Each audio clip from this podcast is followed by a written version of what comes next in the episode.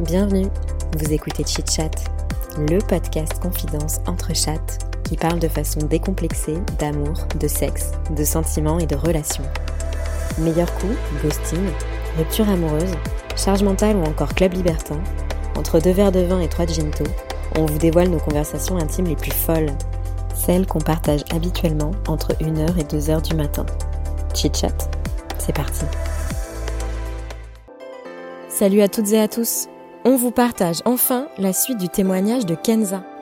Dans cette seconde partie, Kenza nous raconte son arrivée à Paris, à tout juste 16 ans, la liberté de cette nouvelle vie, loin de sa mère, et sa rencontre avec l'homme avec qui elle va entretenir une histoire amoureuse complexe entre désillusion et emprise psychologique.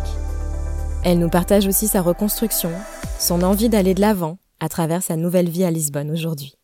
On lui souhaite de tout cœur d'être heureuse. Merci encore à elle.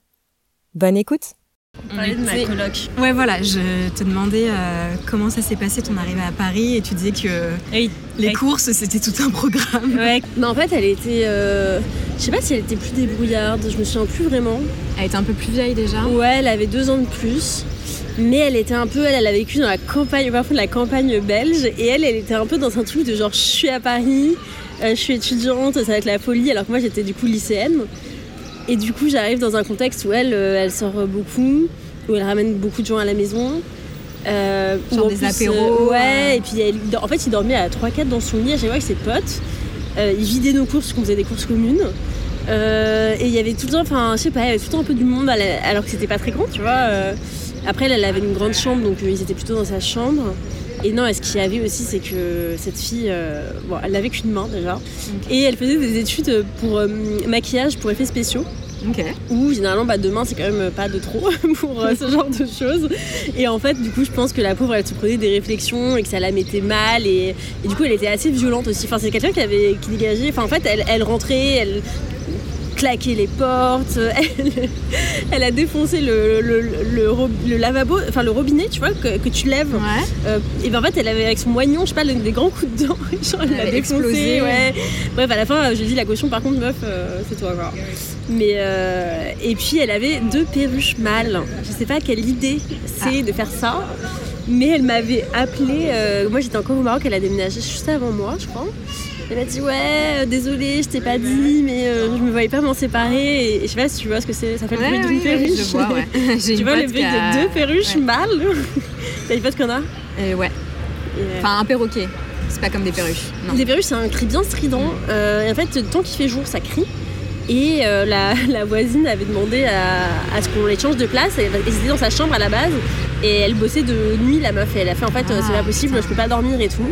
Et du coup, bah, ils ont atterri dans le salon à côté de ma chambre. Euh, j'ai pensé plusieurs fois à les empoisonner, mais je Mettre de la mort au rat dans ah, leur franchement, et, du coup, je, les mettais. En fait, c'est tellement con, je les mettais dans, dans, le noir et ils se taisaient là. Je, leur mettais leur petite drap sur la tête. Allez, bonne nuit. et voilà, donc du coup, elle arrivait à Paris, c'était compliqué. Un peu folklore quoi quand même. Un peu folklore, clair. Ça t'a changé toi de ta petite campagne euh, mm. au Maroc Ouais, et je pense que j'ai oublié beaucoup de cette première année euh, parce que j'étais vraiment dans cette optique ouais, de il faut avancer. Et je me souviens juste une fois, je sais pas pourquoi j'ai ce souvenir, j'étais mon prof principal, c'était mon prof de français. Et un jour j'avais un peu craqué, bah, en fait je suis arrivée et moi j'avais toujours été bonne élève sans trop en foutre. Et là j'étais arrivée dans un lycée assez euh, d'un très bon niveau et tout, et en fait je me suis retrouvée au premier trimestre derrière de ma classe. Euh, mais avec la, la moyenne, mais je sais pas combien j'avais, mais j'étais hyper choquée en fait.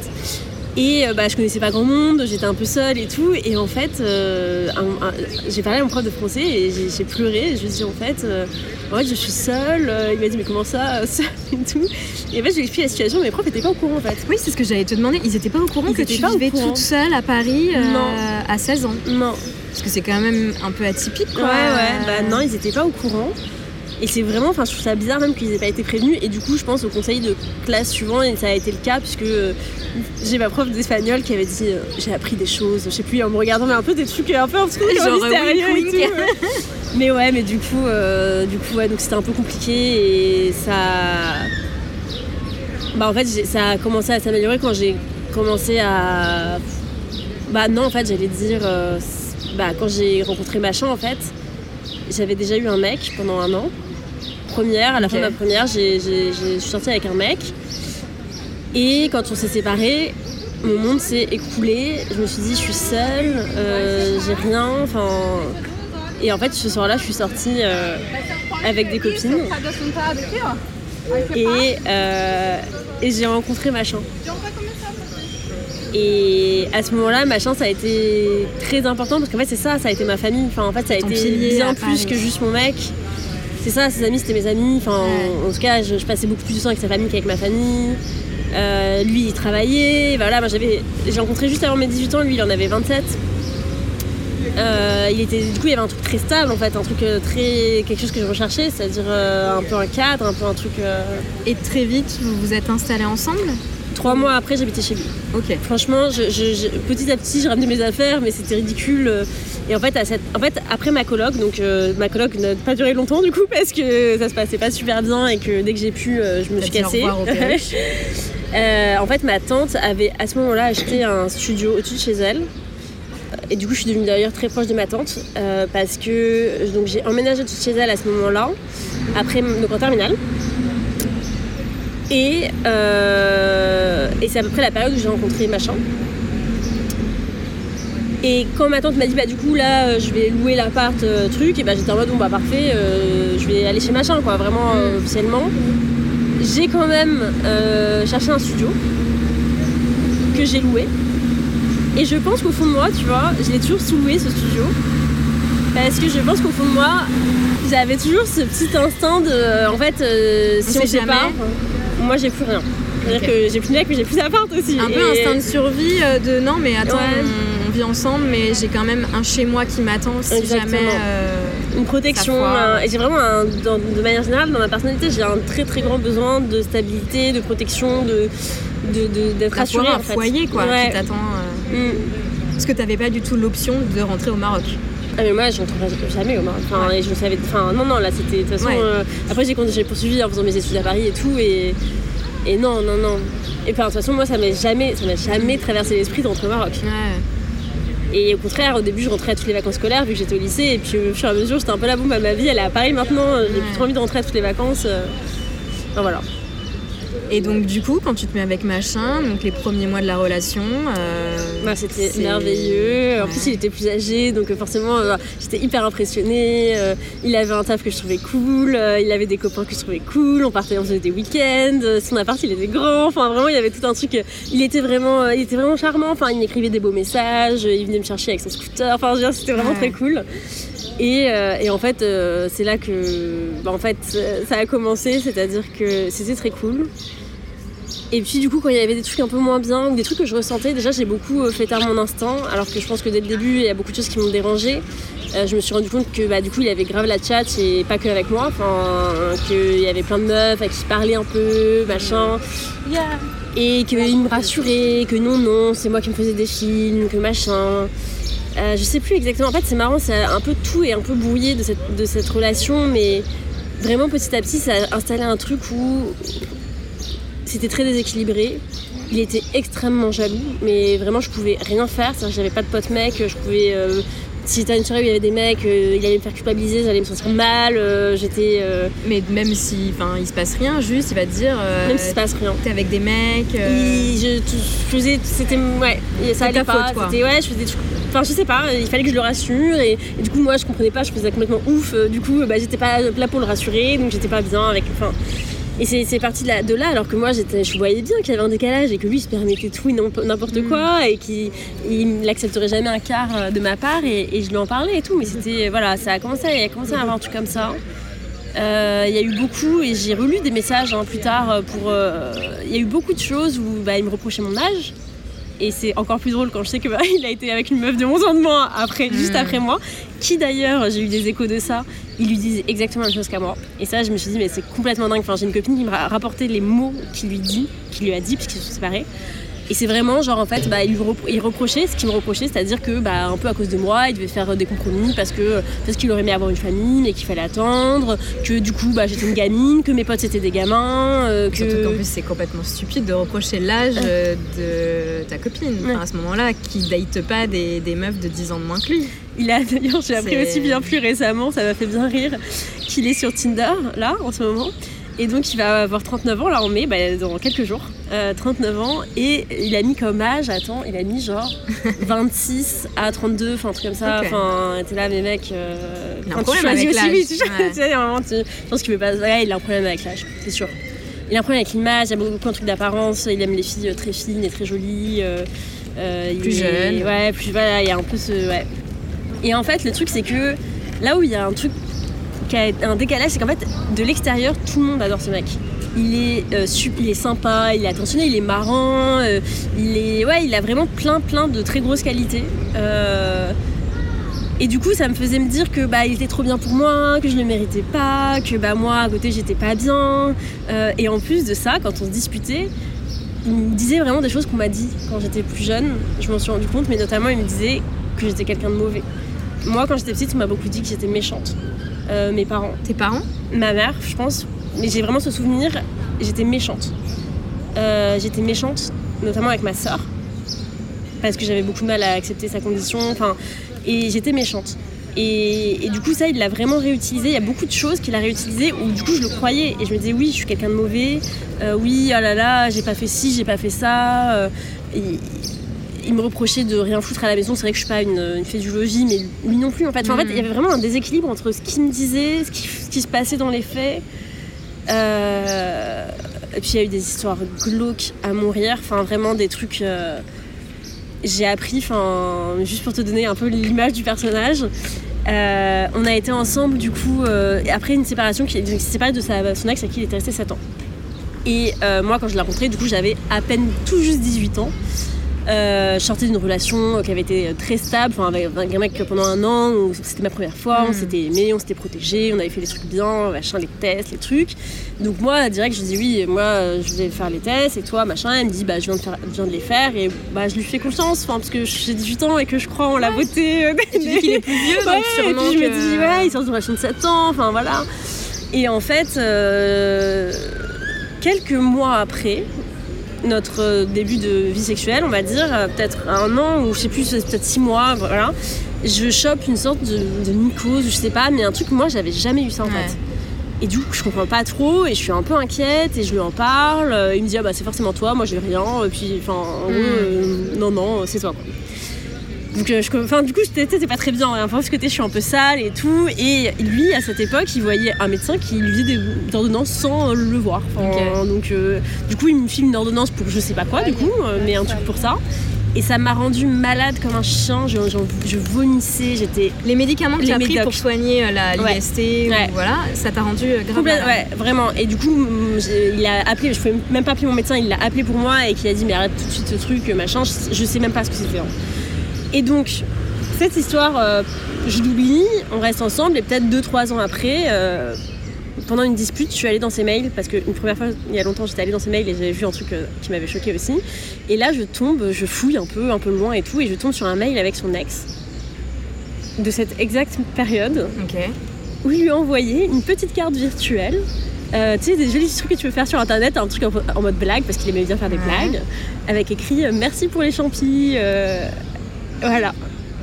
Ok. Voilà. Donc en fait, euh, là, je fais le lien et je me dis, en fait, cette énorme enflure. Il a recouché avec. Recouché son avec ex. son ex, sans se protéger, avec une fille de 18 ans qui, à qui il avait dit que tout allait bien. Il savait très bien que c'était de lui le champignon. Il m'a fait croire que c'était moi. Euh, et il écrit sa petite carte. Euh, ah putain, et quand j'ai vu ça, mais j'ai. Tu lui en as parlé? Ah bien sûr. En plus, il était à l'enterrement de son grand-père, c'était horrible, mais je lui ai envoyé un message non, mais en fait, c'est pas possible.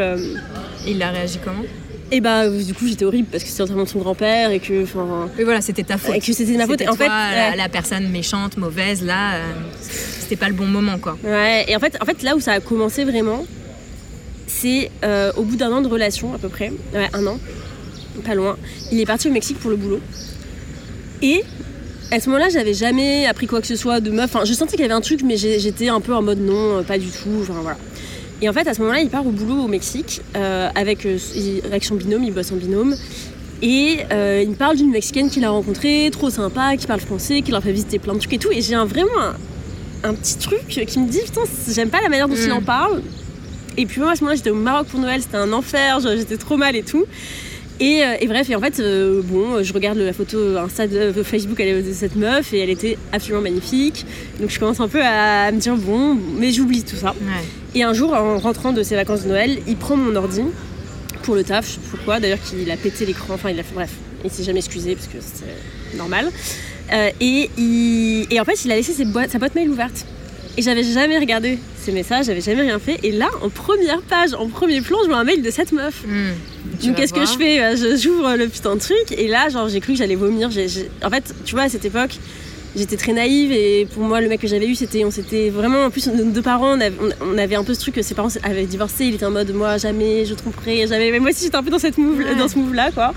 Et là, euh, et donc là, je lis. euh, des mots qu'il lui écrit euh, cette nuit, euh, j'aurais aimé passer plus de nuit avec toi. Enfin, un truc genre vraiment genre euh, super choquant en fait. Quoi. Ouais.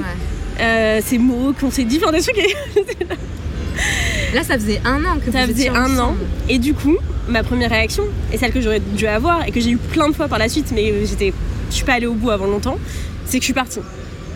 Et je suis partie en me disant, mais jamais de la vie je, je revois ce mec, il m'a trompé dans tous les sens du terme, j'imaginais pas ça et tout. Et là, en fait, euh, on discute et il s'est jamais excusé. J'ai- relu les messages. hein, il s'excuse pas. En fait, il me dit que de toute manière, ça allait pas entre nous, qu'on n'arrêtait pas de se disputer, euh, machin. Donc là, je, suis là, ok. Et en fait, plus tard, il est en mode oui, je suis tellement mal, je suis chez moi, je n'arrive pas à dormir. Enfin bref, en fait, à chaque fois, c'était le même principe. À chaque fois qu'il y avait quelque chose, là, c'était moi qui étais partie, mais je suis revenue. Mais souvent, c'est lui qui se barrait. Et moi, je me disais, oh là là, mais non, mais qu'est-ce que je vais faire sans lui? Et en plus, il est mal. Et j'avais cette espèce d'énorme empathie. de- Mm. il m'envoyait des messages. Et je me disais, mais non, c'est vrai que je sais qu'il est tourmenté, que machin. Voilà, donc c'était. Bon, très- réellement, réellement la définition de la relation toxique, là. Complètement. Complètement. Et, euh, et en fait, euh, la, la fin, ça a été que j'allais tellement mal euh, qu'à une soirée où il m'avait encore une énième fois, pris la tête. Et en fait, c'est compliqué, il faut toujours se justifier de tout, de quand tu sors, de ce que tu bois. de- Une fois, il m'avait dit Tu manges trop, parce qu'il parlait de mon poids aussi. Il m'avait dit ça pendant que j'étais en train de manger, et je me souviens, et je me souviens, il m'a dit cette réaction que j'ai eue était pas normale. J'ai pété un câble, et je lui ai dit Mais en fait, manger, c'est mon seul plaisir, ok Donc laisse-moi. Laisse-moi bouffer, quoi. Vraiment, c'était je fume trop, je bois trop, je bois trop alors que je suis pas du tout une fêtarde et que, enfin, je sais pas, il y avait vraiment. Il n'y avait rien qui, n'a- qui allait, en fait. Enfin, besoin de contrôler euh, Très ouais, pesant, très très le pesant. moindre euh, d'effet et geste. Mm, très pesant. Et en fait, ça a fini où justement j'en pouvais vraiment plus. À une soirée, euh, on s'est disputé et je lui ai dit que j'avais envie de mourir. Euh, et il est parti euh, de cette soirée. Il est parti quand tu as dit ça Ouais, il est parti en me disant d'arrêter mes conneries et il est parti.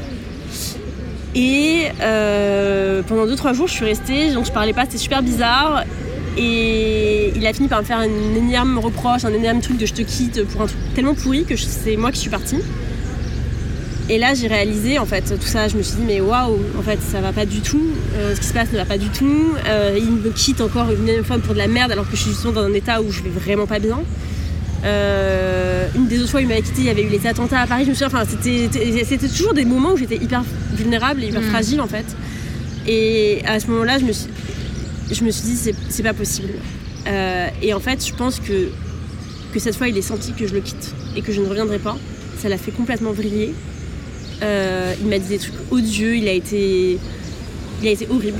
Il a été horrible. Et, hum, et en fait, euh, qu'est-ce que je voulais dire? Il m'a écrit plusieurs mois après une lettre de 7 pages Word où il commence par euh, Je n'ai pas de nouvelles, donc euh, j'imagine euh, que tu m'as oublié ou que tu es passé à autre chose. Donc, déjà, direct la culpabilisation. Ouais. Où J'étais là, mais en fait, mec, je ne te donne pas de nouvelles parce que j'ai besoin de. Enfin, c'est ma manière aussi de me protéger. protéger. de- En fait. euh, et je me souviens quand j'ai lu cette lettre de 16 pages où clairement je suis une personne ho- horrible, où j'ai gâché sa jeunesse, ses dernières années de jeunesse, où je, je me souviens en fait là, j'ai répondu à cette lettre. J'ai répondu par une lettre de 7 pages aussi, que j'ai toujours. Et je l'ai relue bien des années après, je me suis dit c'est ouf. Parce que j'avais déjà tout compris et tout ce que je lui dis, genre c'est très clair, c'est très juste et c'est très posé. Et en fait, la première chose que je lui dis, c'est laisse-moi, c'est ça, laisse-moi gérer euh, comme j'ai envie de le faire. Euh, et je reviens sur tout ce qui s'est passé entre nous. Et je lui dis effectivement, ça je pense que c'est parce qu'il me disait j'ai l'impression que c'est toi qui es parti. Je lui dis oui. Dans les faits, t'es parti, mais je ne suis pas revenue. Et oui, c'est moi qui suis partie. Et en fait, je. Ouais. Je sais plus je voulais en venir, ça m'a. Et cette fois, comme... qu'est-ce qui a fait que vraiment tu t'es dit là c'est la fois de trop euh Ah bah justement, dans la lettre, un moment, il me dit, en fait dans cette lettre qu'il m'a écrit, il me dit, euh, il reparle de cet événement, cette soirée où je lui ai dit que j'en pouvais plus.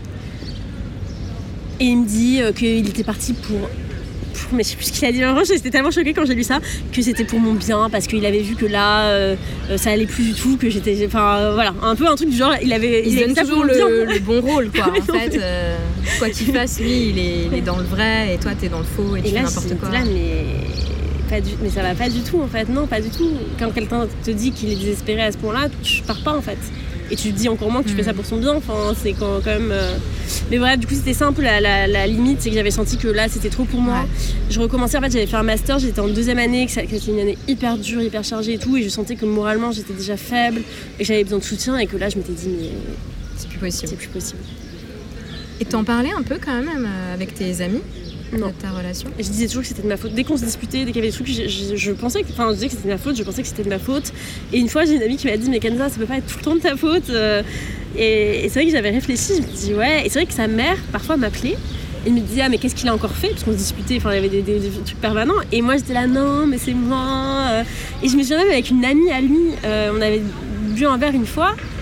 Et elle, elle, était un peu. Je sentais qu'elle comprenait pas trop ce que moi j'avais fait. Et c'est vrai que moi aussi, je, finalement, je connais, mais, j'étais, je finissais à, penser, à, penser comme lui, et, mais euh, ouais, non, à chaque fois. Mais personne se doutait de ce que tu pouvais vivre dans l'intimité. Après en avoir parlé, bah, justement, après ma rupture et en avoir parlé avec beaucoup de gens, non, il y a pratiquement personne ne s'en doutait, mais euh, j'en ai parlé à des collègues et il y avait eu, on avait fait un dîner une fois chez moi et ça s'était pas bien passé. Il avait un peu bu, il, je trouvais qu'il se l'a raconté un peu et euh, et en fait, je m'étais dit que c'était pour ça que mes collègues m'en avaient plus reparlé, qu'elles étaient un peu gênées, mais en fait, non. Elles m'ont dit de parler mal et je me rendais pas hmm. compte. Et ma tante aussi, après coup, m'a aussi dit qu'une fois, elle m'avait dit j'aimais pas la manière dont tu parlais, il te rabaissait. Et je me rendais pas compte. Et hmm, est-ce que tu aurais aimé, euh, sur le moment, qu'on te mette des warnings, ton entourage te prévienne, ou tu les aurais pas écoutés ou entendus euh? Parce que c'est dur aussi, tu vois, je pense, euh, on a tous plus ou moins des personnes qui peuvent être comme ça, qui peuvent subir des, mm. des violences psychologiques de la part de leur mec, leur meuf. Et est-ce qu'il faut intervenir? Est-ce que est-ce qu'il faut laisser la personne faire son chemin Enfin, j'imagine que oui, bien sûr, il faut intervenir s'il y a un vrai danger, mais euh, c'est toujours un peu délicat, je sais pas. Euh. Moi, je, je pense, euh, avec le recul, que j'aurais sans doute pas écouté parce que j'avais, j'étais déjà un peu matrixée, j'étais déjà un peu dans mon truc de non, c'est tout est de ma faute et c'est, je suis une mauvaise personne. Euh, je pense que ce que j'aurais vraiment aimé, c'est avoir du soutien, plus dans le sens où de me dire si ça va pas, je sais que je peux vraiment parler honnêtement à cette personne. Euh, j'ai une copine qui s'est fait taper par son ex. Et quand c'est arrivé j'étais hyper choquée bien sûr. Et je lui ai dit écoute moi je pourrais jamais aimer ce mec mais elle s'est remise avec lui. Donc je lui ai dit je l'aimerai jamais mais c'est ton choix. Et je, l'entends. et en tout cas je suis là. et, et elle m'en a remercié parce que effectivement, à ce moment-là, t'es pas prête à entendre. Et quand ton mec t'a tabassé et que tu te remets avec lui, c'est qu'à un moment, t'es pas prêt non plus. Et... et de savoir malgré tout que tes amis restent à tes côtés, même s'ils respectent pas tes choix, enfin, ils sont pas mm. d'accord avec tes choix, ils le respectent. Et, et tu sais que le moment venu, peut-être, où tu mm. pourras être prêt à entendre des choses, bah, les gens seront là pour toi. Parce que c'est exactement là. Et du coup, je vais faire le lien avec ma mère, parce qu'en fait, il y a vraiment ce truc d'être prêt. En fait, je pense que quand tu vis euh, des traumatismes, il y a le vivre, te rendre compte de ce que tu vis et ensuite euh, agir. Enfin, dans le sens où je pense que machin, j'avais quand même conscience de certains trucs, mais en fait, il faut accepter de le voir, il faut accepter d'agir et te dire ok. Enfin, et c'est ce qui s'est passé après faut la. Le processer, ouais, c'est ça. C'est ce qui s'est passé après la, rupture, de se dire ok, bon bah maintenant qu'il s'est passé tout ça, euh, que je m'en suis sortie, je me suis sortie de cette relation, qu'est-ce que ça veut dire? Et qu'est-ce que ça veut dire de moi très profondément? Et en fait, ça veut dire plein de choses. Euh, ça veut dire plein de choses. Et ce que j'ai réalisé, encore une fois, ça m'a pris des années, c'est que ce mec ressemblait énormément à ma mère, que ce que j'avais cru être de l'amour ressemblait beaucoup à ce que ma mère m'avait donné comme soi-disant amour, supposé amour, et que euh, malheureusement j'avais écouté un podcast, j'en ai parlé je crois le cœur sur la table, où mm. euh, à un moment ils disent voilà quand t'as eu un père qui te battait, quand t'es bébé, c'est ça, tout ce que tu reçois de tes parents, tu dois l'interpréter comme de l'amour, sinon en fait tu meurs, enfin t'as besoin d'amour pour survivre. Et que du coup, bah oui, il y a des femmes qui, euh, du coup, plus tard vont se mettre avec des mecs violents euh, qui les battent. parce que c'est ce qu'elles ont connu comme amour. Et c'est exactement ce qui s'est passé. J'ai reproduit un truc bah, finalement assez classique, hein, assez classique de ce que j'avais connu de ma mère, à savoir de la culpabilisation, euh, de, de, la honte, d'être euh, être abaissé, être humilié. Euh, et un truc très très violent, ça a jamais, il m'a jamais touché. Parfois, il tapait dans des trucs quand il était énervé, ce qui est quand même déjà. Enfin, il faisait. ça reste de la violence. Et il était bien plus grand que moi, bien plus costaud, et, ça me faisait peur. et surtout, je me suis rendu compte que j'avais une estime de moi. En fait, ce qui est dur, c'est que je renvoie une image de femme très indépendante et très forte parce que j'ai pas eu le choix et qu'en fait au fond de moi j'étais très vulnérable et mon père m'a dit j'imaginais pas que ça puisse arriver. Je pense que dans ma famille même euh, on pensait pas que ça puisse m'arriver parce que justement j'ai cette image euh, d'avoir un très fort caractère et en fait non je suis hyper vulnérable, euh, très sensible et en fait ça peut arriver à tout le monde. je pense encore plus quand ça se voit pas, encore plus quand les gens sont durs. Parce qu'en fait, j'étais méchante, j'étais peut-être dure, j'étais peut-être exigeante, mais mais ouais, Et puis peu importe comment t'étais, de toute façon, c'est pas de ta faute. C'est lui dans l'histoire euh, qui avait un problème ou qui a des. Voilà. Mm. Mais euh, peu importe comment la personne réagit en face, euh, ça n'excuse en rien son comportement. Et... C'est marrant parce que je me dis la personne qui a les problèmes, mais en fait, je me suis toujours dit, c'est marrant parce que ma chambre, je vois pas les problèmes. Enfin, les problèmes. Je, je dis pas que un problème qui l'excuse, mais il a un ah problème parce que son comportement est problématique. tu vois. Non, mais disons que je me suis déjà posé la question de qu'est-ce qu'il avait entre guillemets rendu comme ça. Parce que je connais sa famille, euh, enfin, et alors que tu vois, ma mère, ce qu'il a rendu comme ça, c'est très clair pour moi. Euh, ma mère, elle a une enfance très dure au Maroc, où elle a été plus ou moins abandonnée par ses parents qui l'ont refilée à sa grand-mère, par ses grands-parents. Euh, il y a potentiellement des histoires d'inceste selon mon père, ce qui ne m'étonne pas dans un contexte où tu sais, tu vis avec tes oncles et mm. tantes dans une grande maison. Elle a été retirée de l'école à 10 ans. Euh, elle a été très sans doute frappée, parce que je, on frappe pas rarement ses enfants sans, raison. Mais c'est vrai que machin, je, je, comprends pas trop. Après, bon, là, il n'y a, pas d'explication, mais du coup, pour en revenir à ma mère,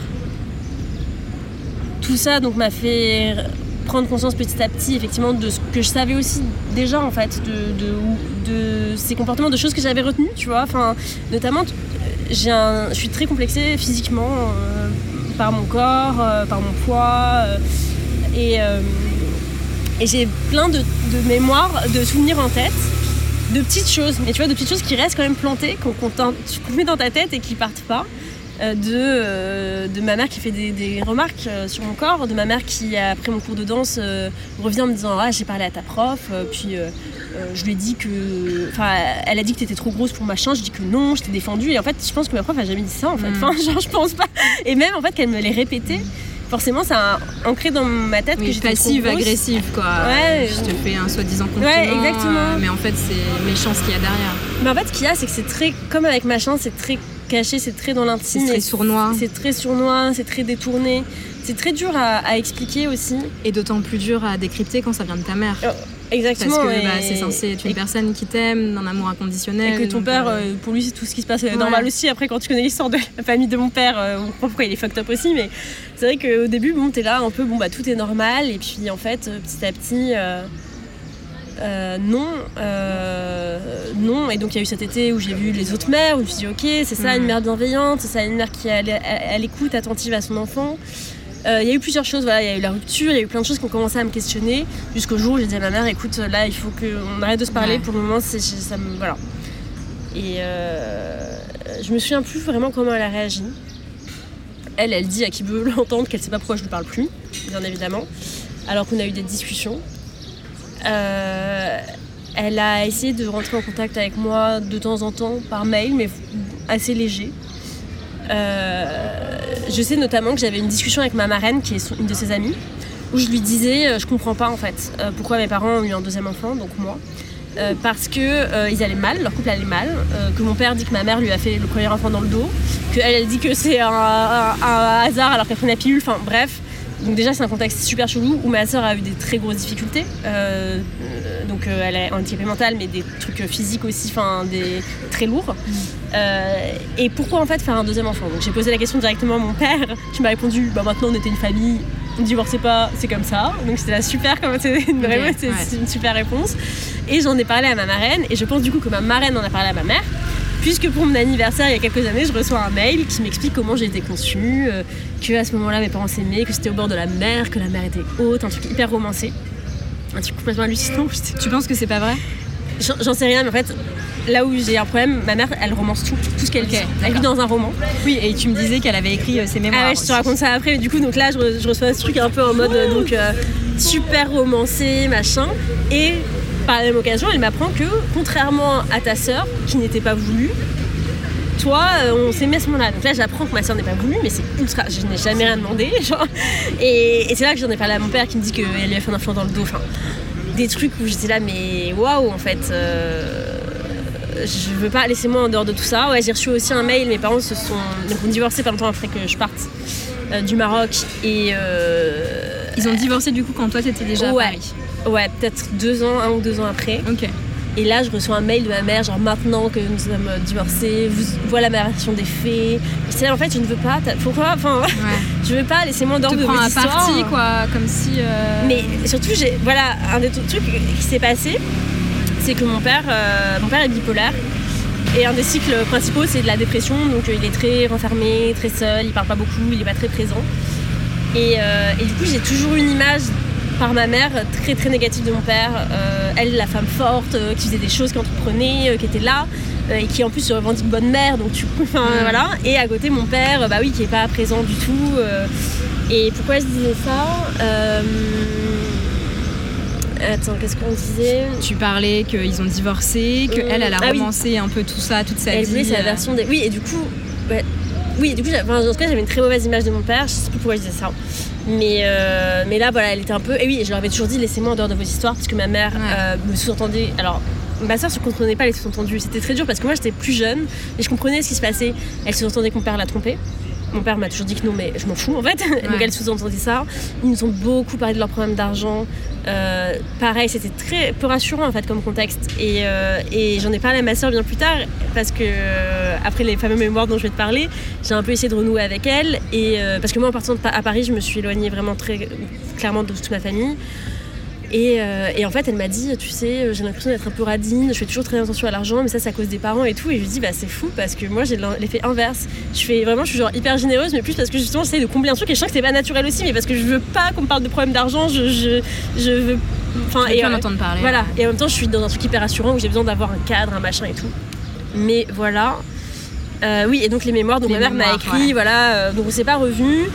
Et elle a fini par euh, passer par ma marraine qui écrit, donc des, qui est biographe, je crois on dit, euh, voilà, qui mhm. écrit euh, donc la vie de finalement des personnes assez âgées qui, qui, souhaitent léguer à leur famille leurs souvenirs, etc.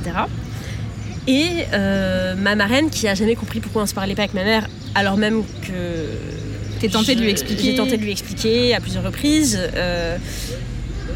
et ben me dit bah tiens j'ai écrit j'ai écrit les mémoires de, ta mère, enfin ensemble on a fait ça, mm. ça pourra peut-être vous éclairer, ta soeur et toi, machin. Donc je les lis. Euh, ça fait 37 pages, je crois. Et en fait, ce que je réalise, c'est que pour moi, des mémoires, euh, surtout dans un contexte où ta fille te parle pas et où quelque part je pense qu'elle essaye de, renouer une, forme de lien, c'est pour moi c'est de l'introspection, c'est de la remise en question, c'est de la réflexion sur son passé, sur pourquoi on est. Et en fait, pas du tout. C'est un roman. C'est vraiment. Euh, Ma vie, mon œuvre. Euh. Ouais, alors elle parle effectivement de ces trucs difficiles de son enfance, mais très peu et c'est abordé pas du tout. Euh, on ne sent pas la souffrance. Enfin, je sais pas comment dire, il n'y a, pas, y a pas ce truc. et il n'y a aucun lien avec elle. Et le fait qu'elle ait, vécu ça, qui ait pu avoir un impact sur sa vie de femme, sa vie de mère, à aucun moment. Un peu comme si elle était dissociée, quoi. Comme ouais. Si, euh, pour moi, elle fait pas les liens entre tout ça, tous les éléments de sa vie. Pour moi, elle est dans une autre réalité. Et vraiment, ça fait vraiment ça fait vraiment roman dans le sens où c'est un peu une héroïne qui mm. a affronté tellement de difficultés mais qui s'en est toujours sortie, qui est toujours très forte, qui est toujours machin. Bah, l'image qu'elle donne à chaque fois, c'est ce que tu disais, la femme forte, mm. voilà. Et en fait, elle finit euh, ce que j'appelle son roman, parce que pour moi c'est vraiment un roman. Elle finit, bah, alors déjà dans ce roman, il y a, il y a un passage donc, sur mon père. Je pense que ce qu'elle s'est dit, c'est qu'elle allait pas dire du mal de mon père, parce qu'elle voulait pas nous, nous, énerver, nous donner des raisons, euh, voilà. Mais alors, elle en parle, mais c'est triste. C'est-à-dire que il n'y a rien de positif sur mon père. Elle dit rien. On dirait qu'il n'y a aucun amour. Il y a rien. c'est quand même le père de ses enfants. Ouais. C'est quand même. euh, Et c'est super bizarre. Elle le décrit déjà comme un, un arien physiquement, d'après en citant parce qu'elle aime bien. Elle cite des choses que les gens disent. Elle les met dedans. Donc ça, c'était, euh, je sais plus qui qui lui avait dit. Ah, il ressemble à un arien et voilà. Donc c'est là. ok. Et le passage sur ses filles, donc ça, ma soeur et moi, fait genre 4 pages, euh, quand celui sur mes grands-parents paternels en fait le double. pour dire à quel point ils ont été horribles avec elle et tout, tu vois. Et le passage sur moi, c'est à quel point euh, on s'entendait bien quand j'étais petite, mais ça s'arrête à j'avais 5 ans en fait. À 5 ans, ce que j'essaie de lui expliquer, c'est en fait quand t'es un enfant. Euh, Oui, t'es proche de ta mère, enfin je veux dire, donne, c'est ça, enfin, ouais. et, et oui, enfin bref, c'est super bizarre, c'est super malaisant ce truc. Et en fait, elle finit par un truc que vraiment j'ai envoyé la dernière page à des potes pour leur dire, mais juste, est-ce que vous pouvez lire ce truc et voir ce que je vis, enfin dans le côté délirant. Elle, en- sa dernière page, c'est alors au début de son histoire, à 10 ans, elle a été retirée de l'école euh, pour une histoire, on s'en fout. euh, et à cette époque-là, elle était amoureuse d'un petit garçon, comme moi aussi à 10 ans, j'avais un amoureux, euh, Mm. voilà. Et elle s'est toujours dit ah, on m'a retiré brusquement, qu'est-ce qu'il s'est dit, est-ce qu'il a, qu'est-ce qu'il a dû penser, machin et tout. Et je sais pas si tu te souviens, je t'avais dit tout à l'heure qu'elle m'avait appelé une fois à moitié larmoyante Oui. sur quelqu'un qui l'avait recontacté sur Facebook. Ouais, c'était Et lui. bien, c'est lui. D'accord. Et en gros, elle finit donc son roman en expliquant que ce mec euh, l'a recontacté sur Facebook en disant mais c'est toi, Fatima, machin, de Stat. Stat, c'est sa ville au Maroc. Euh, et en gros, euh, lui, elle, écrit donc euh, qu'il l'a recontacté, qu'elle comprend maintenant que c'est grâce à l'empreinte de son amour qu'elle a pu à nouveau aimer dans la vie, que il est marié et droit, mais qu'il se parle par message télépathique et poème télépathique, enfin juste pour t'expliquer le délire, et que et que elle sait qu'elle va se faire enterrer à Stat pour être sous le même ciel étoilé que ce mec. D'accord. Donc elle envoie ça à ses filles, ce, ce truc-là, des destinations de ses filles. Donc là, je, suis je lis ça, je me dis, mais en fait, elle est bien plus barge que ce que je pensais, genre ça va pas bien. Genre, elle a 10 ans en fait. Et vraiment, je pense qu'elle a eu un Bah, elle trauma. vit dans son roman, quoi. Parce qu'elle se raconte. Exactement, euh, elle vit, elle a eu, histoire. eu son trauma qui l'a bloquée à 10 ans. Elle a pas évolué, enfin, c'est-à-dire que c'est super immature. Enfin, je veux dire, moi, c'est marrant parce qu'en fait, en lisant ses mémoires, j'ai fait beaucoup de parallèles avec ma vie. Déjà, moi aussi, à 10 ans, j'avais un amoureux qui est parti subitement de l'école pour vivre au Canada, que j'ai retrouvé plus tard, mais bon, euh, je pense pas que je vais me faire Ouais. sous le même ciel étoilé avec lui, genre, je pense que ça va. J'ai fait du chemin depuis. Et alors, elle, elle est arrivée à Paris à 13 ans avec son père. Et elle a rencontré, à peu près à l'âge où j'ai rencontré machin, un mec de 10 ans de plus qu'elle, avec qui elle a une histoire à peu près de la même durée. Euh, voilà. Et après ça, elle s'est mise avec un, un mec qui s'appelait Philippe. Et moi aussi, je me suis mise avec un mec qui s'appelait Philippe. Ok. Il faisait de la batterie. Moi aussi, je faisais de la batterie. Et elle, est- elle a écrit une phrase qui m'a Philippe, tellement... c'est pas commun non, quand même c'est pas toi, commun. ta génération. jeune, ouais. Et moi, ce qui, m'a, ce qui me tue, c'est qu'il y a une phrase qu'elle écrit dans son truc, qui est exactement la phrase que je pourrais écrire pour décrire ce Philippe, qui est euh, je sentais de la violence en lui, la violence que portent euh, les, sur eux le- les, les enfants de, qui ont été battus. Ok. Et à ce moment-là, je je m'identifiais pas du tout moi comme un enfant battu, mais lui, il avait une histoire euh, de violence avec son père, et je ressentais exactement cette violence, et j'étais attirée par cette violence.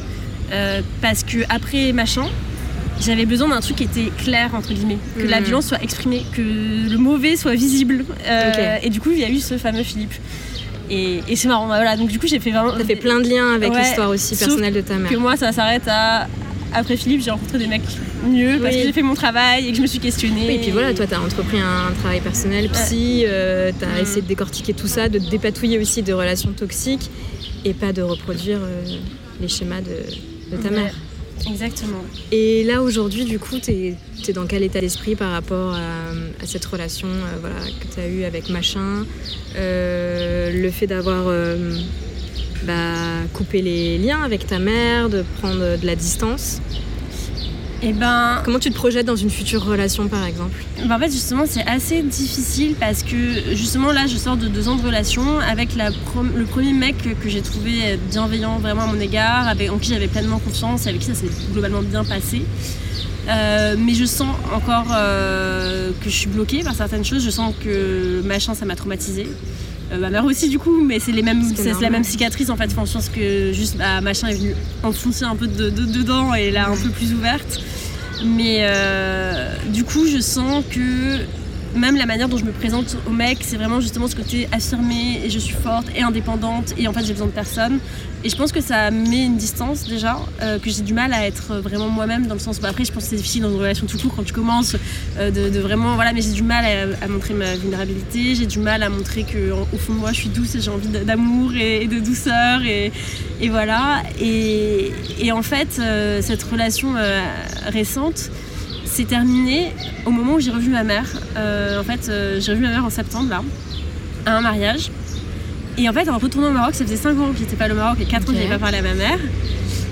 J'ai réalisé le chemin que j'avais parcouru.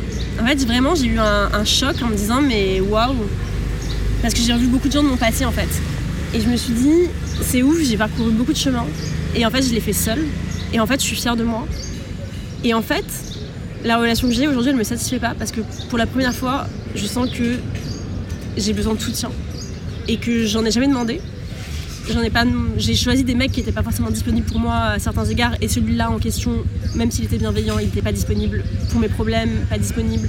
Enfin, je me suis trouvé des mecs qui avaient des problèmes, des mecs dont je devais m'occuper, et en fait, ça m'a vraiment fait le choc de maintenant j'ai besoin de ça. J'ai besoin qu'on s'occupe aussi de moi. Pas du tout que ce soit un truc d'interdépendance ou de machin. Je pense que j'ai fait mes expériences qui font que je ne retournerai plus là-dedans. Mais vraiment, j'ai besoin de soutien. C'est pas problématique en plus de, dire j'ai besoin de soutien d'un partenaire. Mm. Et, euh, et, du coup, voilà, je, je, pense que la prochaine relation, bah, forcément, sera meilleure. En tout cas, elle sera peut-être plus adaptée à ce que je veux, parce que je le vois plus clairement. Euh, maintenant, par rapport à ma mère, du coup, que j'ai revue, j'ai bien compris que, bah, en fait, euh, il n'y a pas de relation possible. Ce qui est très triste, j'en parlais avec du détachement là, mais qui est très triste et très frustrant. Euh, quand on s'est vu, elle est venue me parler. Moi, j'avais décidé qu'il fallait pas que je parle parce que c'était un mariage, que euh, j'étais pas là pour ça, que c'était le soir. Enfin, en fait, elle est venue me parler à 3h du matin en partant, en fait, et euh, sur la piste de danse. Et je lui ai dit, c'est pas le moment, c'est pas l'endroit. Mais elle m'a dit oui, mais quand même, quand est-ce que ça sera le moment? Et je lui ai dit, mais en fait, après avoir lu tes mémoires, jamais. Enfin, je veux dire, ça sera le moment quand tu auras une réflexion sur toi, euh, quand tu seras posé des questions sur euh, pourquoi est-ce que ce que tu avais vécu avait comment ça avait pu t'impacter.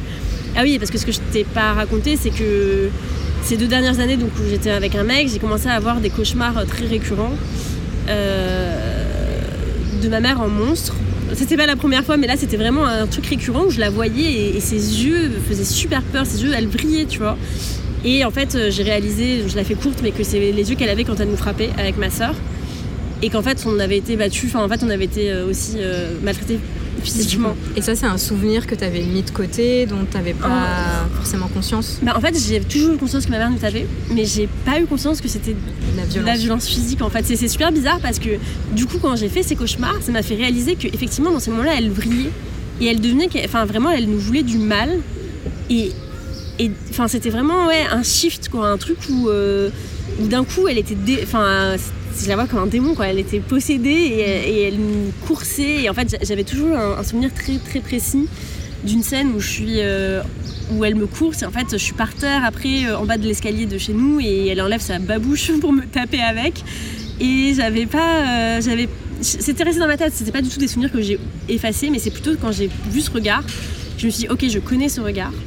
Et du coup j'en parle à mon père persuadée que bah, mon père était dans la maison, donc euh, il avait vu tout ça. Enfin, c'était pas arrivé une fois, quoi. C'était récurrent. Et mon père me dit ah bah non, euh, aucun souvenir, ta mère violente, un truc genre. Et là je tombe des nues, donc je me dis bah faut que je parle à ma soeur, c'est pas possible. Et du coup euh, j'ai pas eu besoin de lui en parler puisqu'on allait prendre un café ensemble. Et elle avait vu ma mère quelques jours avant qui était à Paris, je le savais, donc je lui ai demandé comment ça s'était passé. Mhm. Et là elle me dit bah écoute elle est venue à la maison et puis à un moment elle a eu un geste brusque et, euh, j'ai eu un mouvement de recul parce que j'ai cru qu'elle allait me frapper. Donc là je me dis ok. Euh, ça sort pas de nulle part. Ça sort pas de nulle part. C'est clairement les conséquences d'un traumatisme. Enfin, je veux dire, quand t'as peur à 34 ans que ta mère te foute une claque sans raison, euh, bien des années plus tard, c'est quand même super choquant. Et donc tout ça pour dire que j'en ai parlé à ma mère de ça quand on s'est vu au Maroc. je lui ai parlé des violences et elle minimisait, elle disait ah gna Enfin bon, on pas, c'était pas vraiment une discussion, c'est plus moi qui sortais un peu ce que j'avais envie de lui dire. Euh, qu'est-ce que je lui ai dit d'autre? Je lui ai dit, euh, oui, qu'elle, nous avait tapé. Euh, ah, ça m'énerve, je sais plus, j'avais écrit quelque part parce que c'était assez rapide qu'on s'est dit. Mais bon, en tout cas, j'ai, dit quand même pas mal de choses. et elle m'a envoyé un message après qui m'a vraiment agacée parce que ça ressemblait à des excuses. Mais, c'était pas. exactement, c'était parce qu'en fait je l'ai montré à des potes qui étaient là, ouais c'est vrai que ça ressemble à des excuses. Et quand je leur expliquais, ils étaient là, ouais c'est vrai que ça en est pas.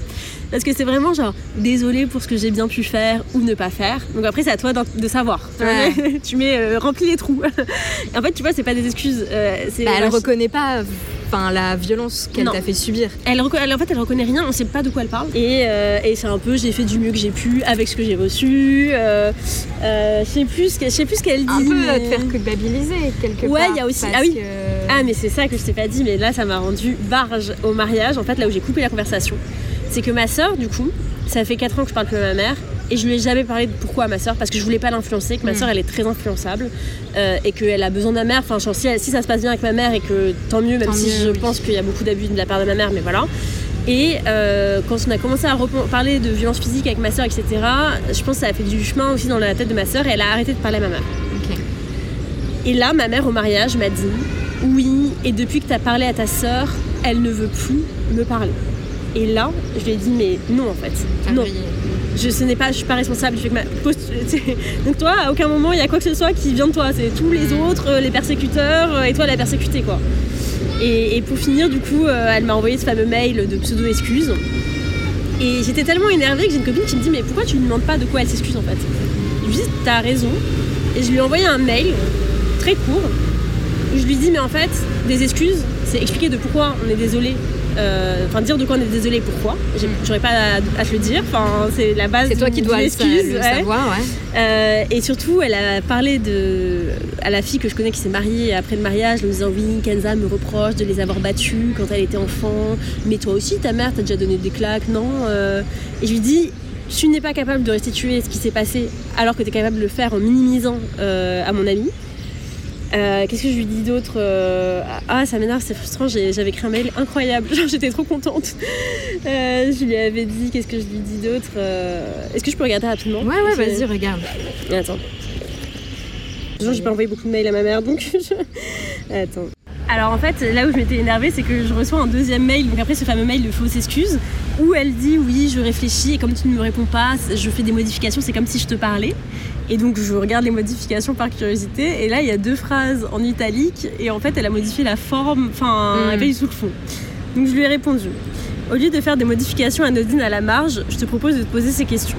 De quoi au juste t'excuses-tu Parce que ce n'est pas clair dans ton message, qui est, comme à ton habitude, très flou et mystérieux, plein de sous-entendus incompréhensibles. Faire ces, ces excuses, c'est expliquer de quoi on est désolé et pourquoi. Je ne devrais pas avoir à te dire ça. Même si tu n'as pas entendu tout ce que je t'ai dit au mariage, nous avons abordé ensemble un certain nombre de points qui n'apparaissent nulle part dans ton mail, dont les violences physiques, que tu es pourtant bien capable de restituer à Camilla, même si une fois de plus tu le fais en les minimisant et en essayant de te rassurer sur la normalité de cette situation. Dire que tu es désolée, mais que c'est parce que j'avais l'air si indépendante, parce qu'elle me parle de quand je suis partie, égale pas une excuse, ça s'appelle remettre ta responsabilité de mère sur une gamine de 16 ans. Comme si elle avait à te dire mon foyer avec ma, foi- avec ma famille devrait être l'endroit où je me sens le plus en sécurité. Et ce qui questionne aussi, dans la foulée, le pourquoi ce foyer en question n'est pas un lieu sécurisant, puisque tu sembles aussi le constater. Je ne vois pas où tu veux en venir en me parlant de ma sœur, puisqu'elle m'en reparle, mais sans dire les choses, tu vois, un peu oui, ta sœur, Mm. elle a besoin de moi. Est-ce que ça fait partie de tes excuses? En quoi? Moi, j'ai plutôt l'impression que, comme au mariage, tu essayes de te décharger de toute responsabilité de sa décision personnelle de ne plus te parler. Et tu as raison, c'est tellement plus simple de remettre ça sur moi, qui, soit dit en passant, ne parle pas de nos problèmes avec elle depuis 4 ans pour la protéger et l'épargner, chose dont tu es bien incapable, plutôt que de vraiment réfléchir à ce qu'elle te reproche. Un petit indice, quand ta fille de 32 ans a peur de tes gestes brusques et pense qu'elle va se faire taper sans raison, ça s'appelle les séquelles d'un traumatisme. Et pour finir en beauté, une fois de plus, tu n'es responsable de rien. Ce n'est même pas toi qui voulais nous donner tes mémoires à ce moment-là, c'est Catherine. C'est ma marraine, elle a dit que c'était pas, voilà, que c'est pas elle qui voulait nous les donner, que c'est Catherine qui avait insisté.